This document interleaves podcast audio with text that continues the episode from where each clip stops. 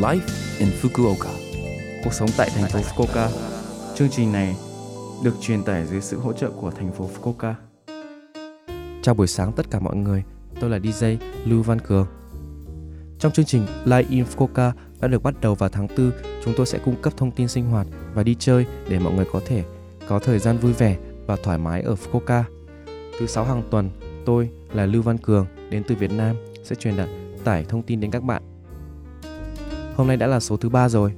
Những bạn đã bỏ lỡ những số trước có thể xem lại những nội dung phát sóng trước trên blog hoặc postcard hoặc hãy tìm kiếm trên trang chủ của lớp FM nhé. Vậy thì chúng ta hãy bắt đầu tuần này thôi nào. Cuộc sống tại thành phố Fukuoka. Đây là một yêu cầu để ngăn chặn sự lây lan của virus corona chủng mới. Vào ngày 7 tháng 4, một tuyên bố tình trạng khẩn cấp đã được ban hành cho tỉnh Fukuoka để ngăn chặn sự lây lan của virus corona chủng mới. Thống đốc tỉnh Fukuoka đã yêu cầu người dân trong tỉnh hạn chế ra ngoài khi không cần thiết. Trong khoảng thời gian này, đến ngày 6 tháng 5 thứ tư để tránh ba điều mật. Ba điều mật là: 1. Tránh không gian kín và lưu thông không khí kém. 2. Tránh nơi tụ tập đông người. 3. Tránh tiếp xúc mật thiết khi nói chuyện trong không gian gần.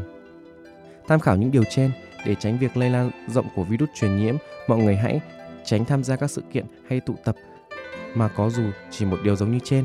Đây không phải là phong tỏa thành phố, giao thông công cộng như tàu điện và xe buýt sẽ tiếp tục được vận hành và đường sẽ không bị chặn, mong mọi người hãy bình tĩnh. Ngoài ra là một yêu cầu từ thành phố Fukuoka, các phụ huynh đang sử dụng trường mẫu giáo được cấp phép và hiệp hội trông trẻ em khi vắng nhà, nếu có thể giữ trẻ ở nhà thì hãy ở nhà. Để biết thêm chi tiết, xin vui lòng tham khảo thông tin của tỉnh Fukuoka và thành phố Fukuoka sẽ được công bố trên trang chủ trong thời gian tới. Cuộc sống tại thành phố Fukuoka Sau khi tình trạng khẩn cấp được ban bố, những bạn ở nhà để làm việc có thể sẽ nghĩ không biết mình có thể ra ngoài đi dạo công viên gần nhà hay không.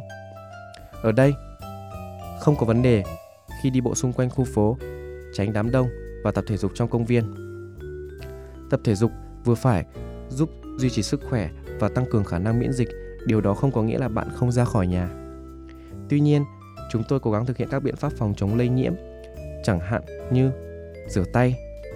Tôi xin lặp lại mọi người, hãy cố gắng không ra ngoài khi không cần thiết. Từng hành động của mỗi người có thể cứu được mạng sống của con người. Mọi người hãy nhận thức được sự nguy hiểm của việc không chỉ lây bệnh cho bản thân mà còn lây nhiễm cho những người xung quanh bạn. Chúc các bạn một ngày vui vẻ.